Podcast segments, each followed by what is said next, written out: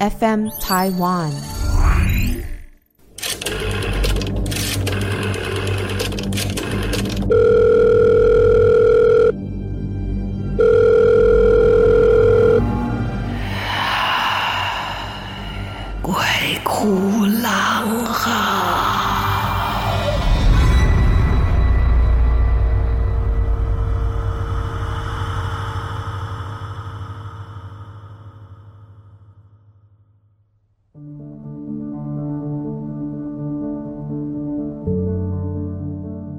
大家好，欢迎来到《鬼哭狼嚎》，我是郎祖云。哇，我们的朋友、听众像是越来越多了啊、哦！很多的朋友呢，都忍不住要把自己的故事在节目当中跟我们分享、哦。今天来讲讲 Sunny，他听到最新的一集呢，是在讲三清道祖的梦境故事啊。然后你看，你听到别人的故事的时候，你就觉得说，哎，我也有很类似的经验，我也想跟大家分享哈，跃跃欲试，欢迎欢迎。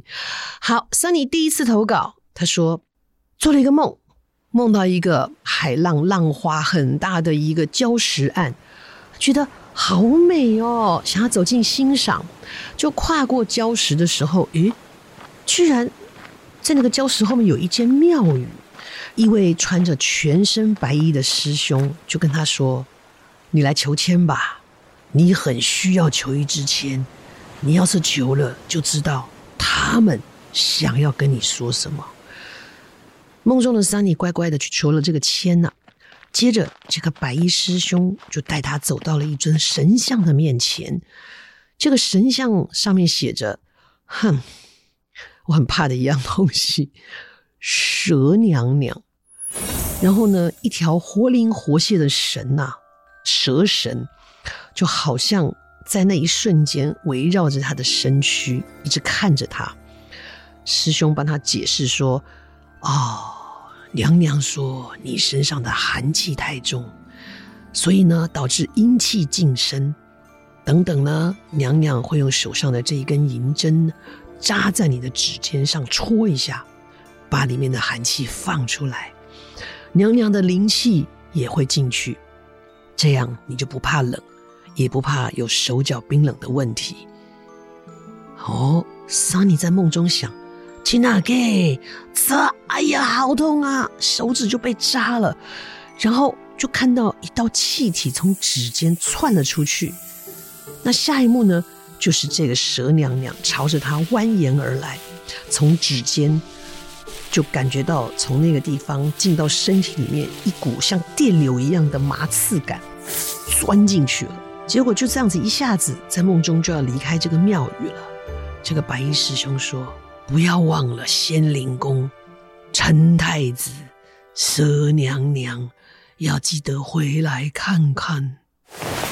桑尼从梦中惊醒，居然手指真的有一种被刺过的麻痛感，自己也觉得这个梦境会不会太清楚了？然后啊，就拿起了在身边的手机，开始去查陈太子，没有下文。再查查仙灵宫，先后的仙哈，仙灵宫，结果出现的都是仙山灵动宫，嗯，是有同音字啊，可是会不会缩短太多了？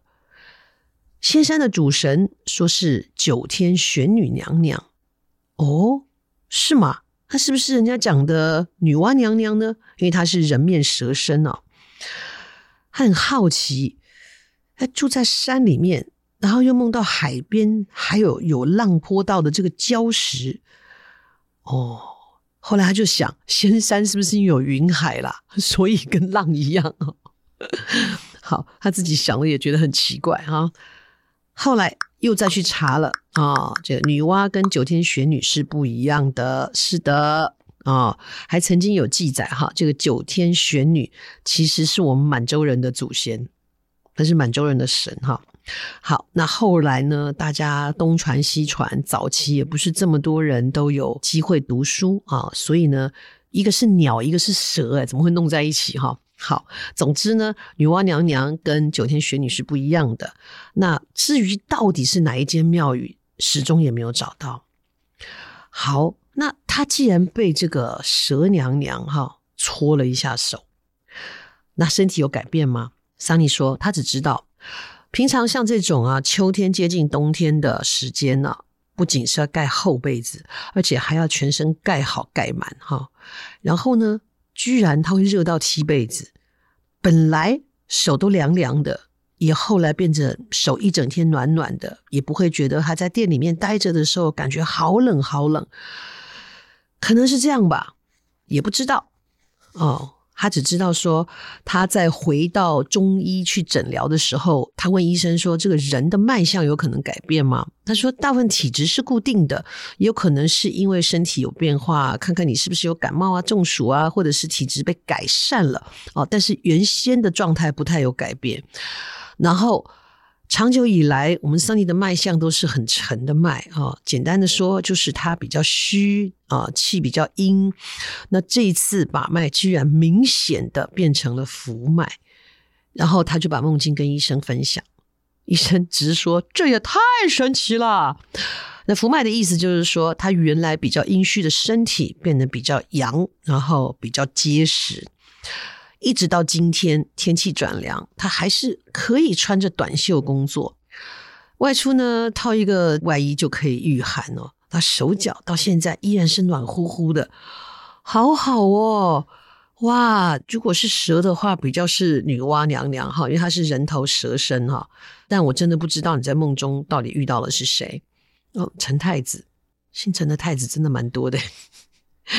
总之，我觉得就是你的机缘吧，哦，然后真的让体质改变，这个真的挺好的。因为我想哦，天气变冷，尤其是到了冬天，很多人手脚冰冷，其实是很难受的。尤其是脚，你脚冰冰的，一个晚上都睡不好，你一定要等到那个脚暖了才有办法睡着。所以很多人在睡觉前会先去浴室里面把脚给冲暖了，或者是用泡脚的方式啊。那这个体质的改变的确让人蛮舒服的。好，这是桑尼要跟大家分享的哦。哇，运气好好哦，还是自己主动找你的哦。好，我们今天再来分享呢，依旧呢是在这本书，这是由我们的好人出版出版的一本叫《日本恐怖实话》（STAR 二二七直树店）在 P P T 很有名的一个作者，台湾怪谈师讲。今天要讲的这个故事啊，我自己是觉得哈，本来就写得很精彩，再加上我们的这个插画师画的图。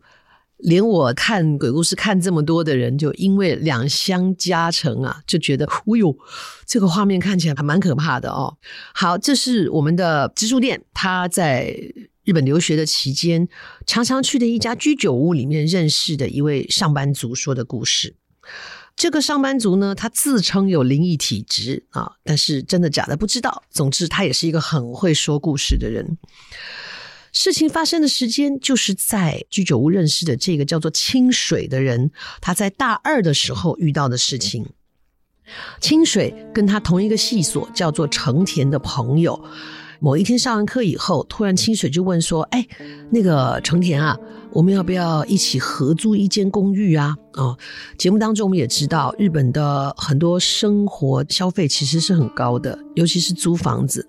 为什么有的时候你租的房子会离你上班或上学的地方有点远？那的确是因为。比较偏僻、比较郊区的地方的房子的房租会差很多，因为你租房子不仅要给中介钱，你还要给房东礼金、哈谢金哈，所以是蛮花钱的。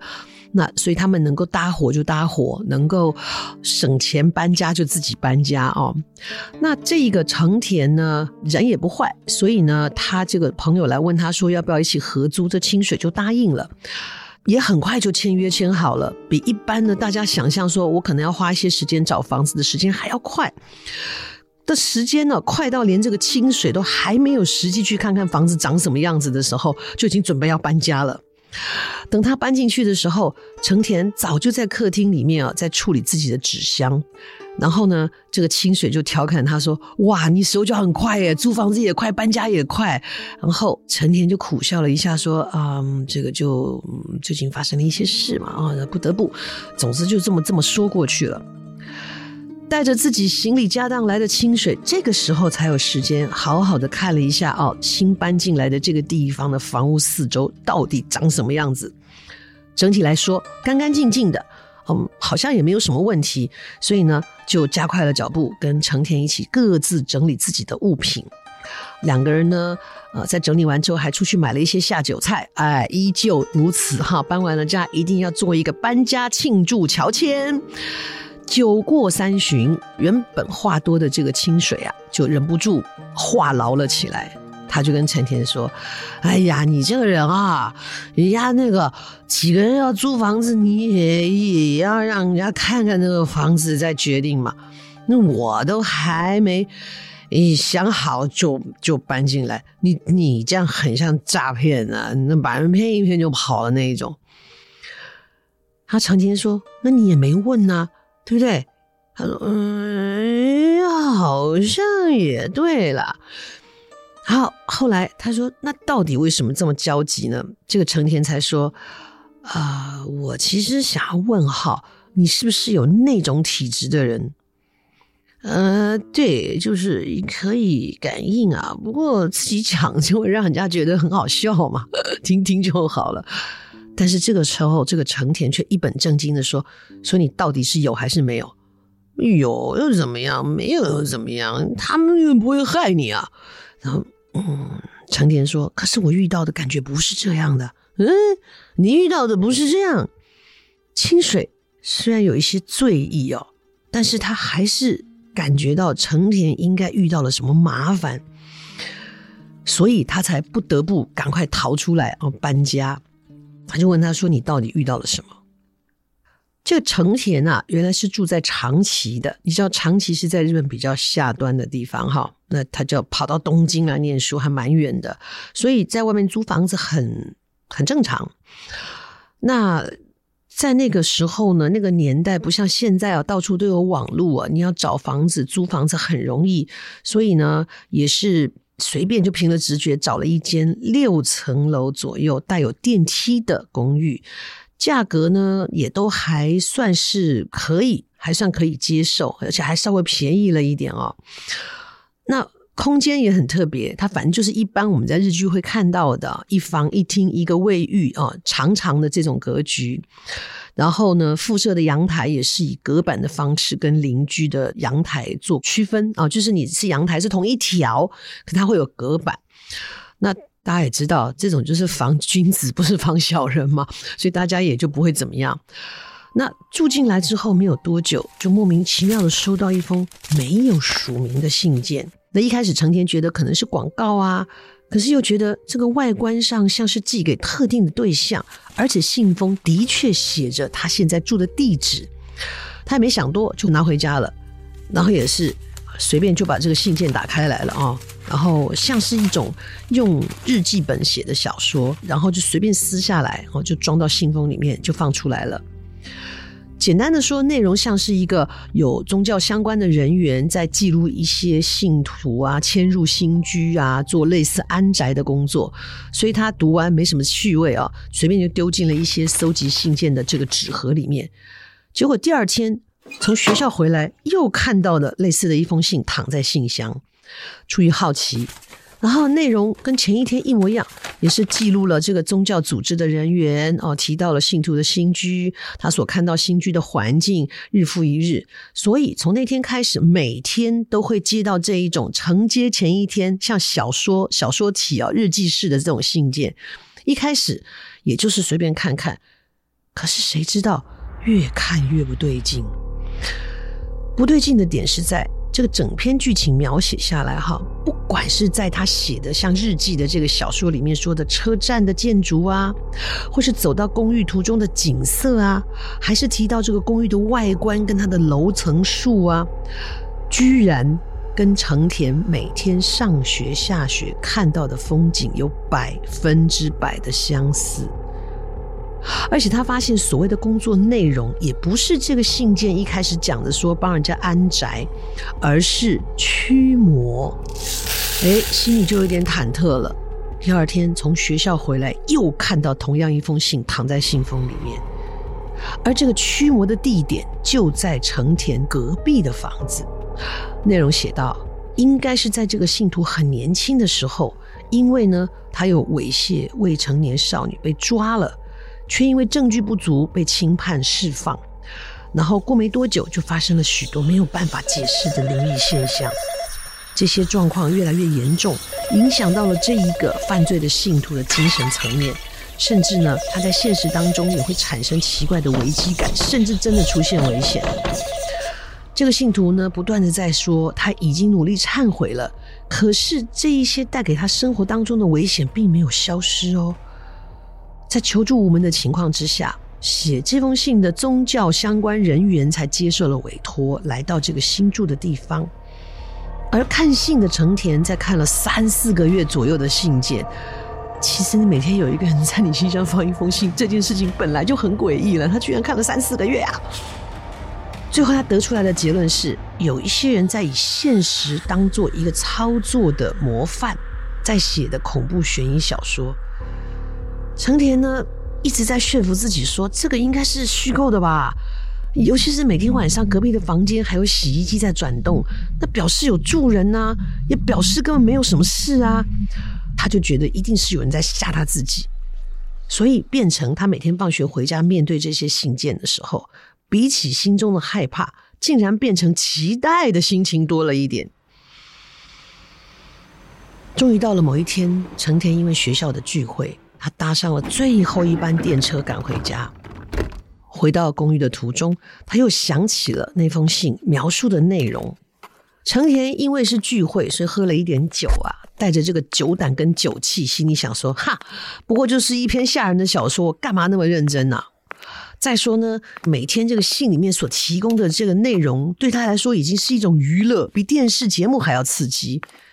就在他这么放轻松的想的时候，不知道为什么，哎呀，背后突然感觉到一阵阵的寒意，嗖的回头一看，才刚走过的那个街景已经变成一片漆黑。不是说那种停电的时候，你还可以看得到啊，街边的路灯啊，或者是两侧民宅的形状啊，而是纯粹的黑暗。成天心里想：我我是不是喝醉了？然后无意识就把手中呢正在喝的咖啡往那一片黑暗扔过去，就听到哐哐哐哐哐哐的声音。有啊，这些咖啡罐有声音啊，应该不是我醉了看不清楚吧？还正在想这个事情的时候，才发现，他那个“咯楞咯楞咯楞”不是空罐落地的声音，而是从那一片黑暗中有个东西滚出来的声音，而且是滚到他的脚边。半醉的成田满脸疑惑的弯下腰去捡那个刚刚丢出去的空罐，才发现空罐旁边站了一双穿着高跟鞋的脚。其实低头看到那双脚的时候，成田应该已经吓醒了。连看都不敢看，直接回头狂奔，就往住的地方去了。还好他回到这个住的地方，洗完澡也没发生什么特别的地方，然后人呢就昏昏沉沉的睡着了。醒来的成田认为呢，前一天晚上发生的事情，其实就是因为过度关心这些信件产生的一种心理压力，再加上喝太多了，可能就是一个喝醉时的幻象。之后那天晚上，他又再约了朋友小酌一番，想说醉醺醺的回去比较不会害怕。哪知道才刚出车站，刚下车，酒又醒了一半。想一起前天晚上的经验，还是觉得蛮可怕的，所以什么都不敢想，直接拦了计程车回公寓。因为花点钱要早点回去，起码路上不会碰到突然停下的脚步。他这时候想起，哎。前天晚上没有看那个信封哈，没有看到那个信箱里面的信封，所以这次打开来，哎，真的是两封啊。然后他走到了公寓电梯的瞬间，就响起了高跟鞋咔哒咔哒咔哒的声音，他心里一惊，接着呢，就看到一个女子她手上提了什么东西，在关门之前挤进了电梯。这个女生的脸到底长什么样子？说故事的成田并没有多加详述，他说不太记得清楚，就是一般人的样子。他看到啊、哇，原来是一个真正的人类，是一个女士的时候，那个慌张的心理也突然释然了。而刚好对方也在跟他同一层的楼层里面走出电梯，所以他开门之后呢，就礼貌性的让这个女士先走，对方还对他笑了笑，走出了电梯。可是。就在他走出去，成田在跨出电梯之后，一看，刚才在他前面的女性的身影消失了，映入眼前的只有一条空无一人的走廊。嘿，任谁也不可能这么快的脚程啊！更何况他刚刚是一路踩着高跟鞋，夸嗒夸嗒夸嗒的走进来啊！他用最快的速度跑回了家里面，进门的时候，对讲机吭也响了起来。陈田赶快瞄一瞄这个对讲机上面的镜头啊，看，诶，荧幕上没有人呐、根本没有人按铃啊。所以到底这个铃是怎么响的呢？正他在还在响的时候，对讲机的荧幕闪过一道熟悉的身影，嘿，是刚刚跟他一起上电梯的女性啊。可是，不是一起上来了吗？他为什么会出现在要进门的这个荧幕里面呢？哇！这脑中一片混乱的成田，直接从冰箱拿了一瓶啤酒，边喝边壮胆，顺便看看这两天没有看到的信件。看完了之后会怎么样呢？这个信的内容看似就像是发生在成田身上的事情。今天的信里还写着，更恐怖的是说。对讲机的荧幕闪了一道身影，那是不断在梦中拿着刀子砍我头的鬼。我只能彻夜不断着念着师傅教我的经文。可是到了傍晚，鬼直接从阳台爬了进来。哇！看到这里，成田再也不敢看了，然后就撑着撑着撑着，硬是撑到第二天天亮。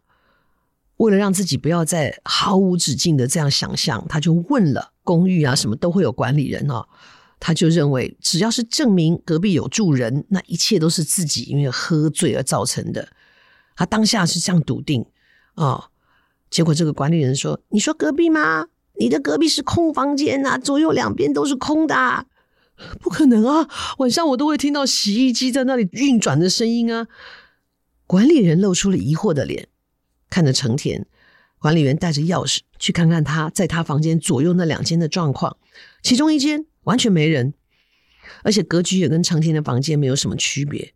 另外一间格局呢，哎，门开，管理员却没有进去。他说：“嗯，怎么了吗？”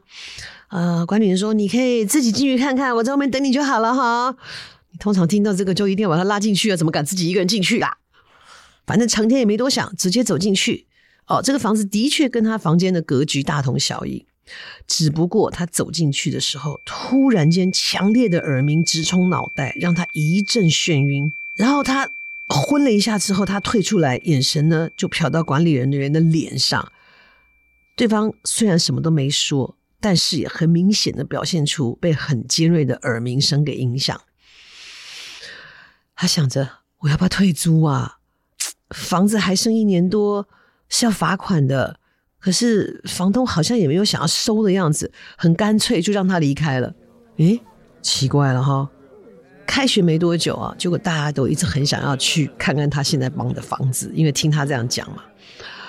哎呀，不要闹，我也不知道那个隔壁到底发生什么事，反正不会是很善良。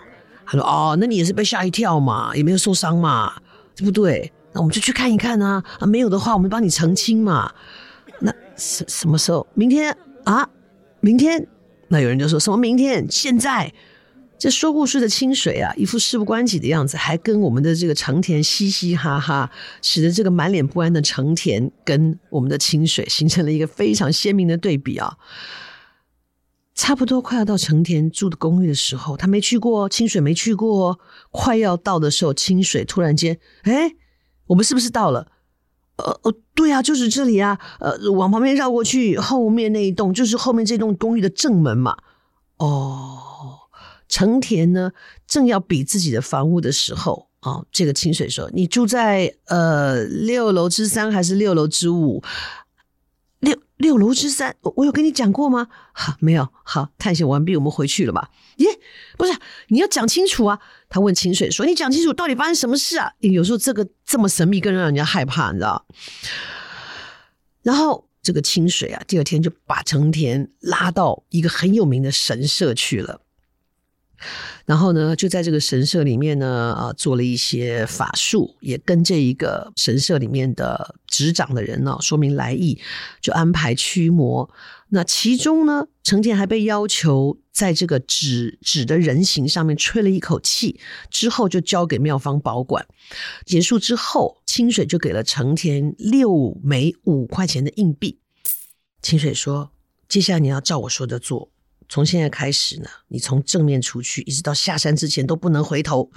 然后出山之前要把这个六个五块钱的硬币往后面全部抛掉。而且清水呢就在旁边看着成田把这一切都做完。”做完之后，清水的表情才放松下来。后来，他们两个又到了居酒屋啊，你知道日本人的饮酒文化啊、然后呢，清水啊就打开一罐啤酒，呼噜呼噜喝掉了。成田说：“，到底发生什么事啊？从昨天开始就被你整个搞得神秘兮兮，我被你搞得很紧张哎。”清水就说：“哇，我真佩服你哎，你居然可以跟这种不得了的东西当邻居。”他说：“你你你你不是跟我说灵体不会害人吗？哎呦那个不是灵体呀、啊，那是怨念呐、啊，怨念。对呀，简单的来说就是生灵，叫生灵吗？怨灵还是死灵呢？哎呦，你在讲什么东西啦？嗯，你知道为什么我马上就可以猜出你住在哪一间？我从来没来过。”啊，成田摇摇头。他说：“因为你跟我往上比，说你住那个那一大栋的这个公寓的时候，我就看到跟你讲的穿着高跟鞋，你形容过的那个女生，就在阳台上直直的看着你。你晚上听到那个洗衣机轰隆轰隆的声音，其实……”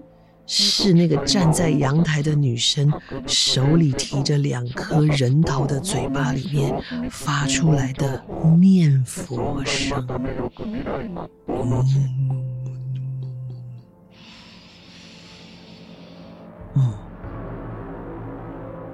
有没有很恐怖？你跟隔壁这个清水啊，有灵异体质，他都不知道是生灵还是怨灵还是死灵，反正。他看到的那个女孩子，她每天都在做这件事情，就拎着两个人头，那两个人头在念佛号。哦，那这个清水他自己也有说，他说他一靠近那个公寓，耳朵就开始耳鸣，而且头痛不已。他本来想说自己是不是身体出了状况，结果也不是。好，故事讲完了。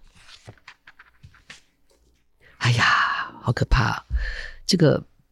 比那个每天跑到你家门口说你家很吵，你家都不让我睡觉的这种邻居要恐怖多了。我这种事蛮吓人的。我曾经也很坏心的想要吓一下这种找麻烦的邻居。我我母亲以前住的地方，我父母亲住的地方，他们的楼下还楼上，总之这个邻居三不五时就跑到我家来，啊，说我们家很吵。我们家就俩老人家，没有小孩。那最可怕的是，他说我妈妈的冷气啊，应该是楼下。我妈妈的冷气的那个滴水声，弄得她晚上睡不着。问题是我妈不吹冷气，她听到什么了？啊，再来，他说你们晚上啊九点以后不可以上厕所，不可以冲马桶，不可以洗澡，因为那个水声会弄得她睡不着。你还管人家能不能上厕所啊？这太过分了吧！然后就经常这样，我妈妈都快被他烦死。后来我就跟我妈说，他下次再上楼问你的时候，你就跟他说：“真的吗？你听到了什么？”等他讲完以后，你就跟他说：“可是我这两个礼拜都不在家，哎，你听到什么？”我说：“他这样下次应该就不敢来问你了。”我我那个笃信佛教的妈妈说：“哎，不要这样吓人家。”好，今天的故事说到这里，下次我们还会继续说朋友们投稿的故事，再一一的说给你听哦。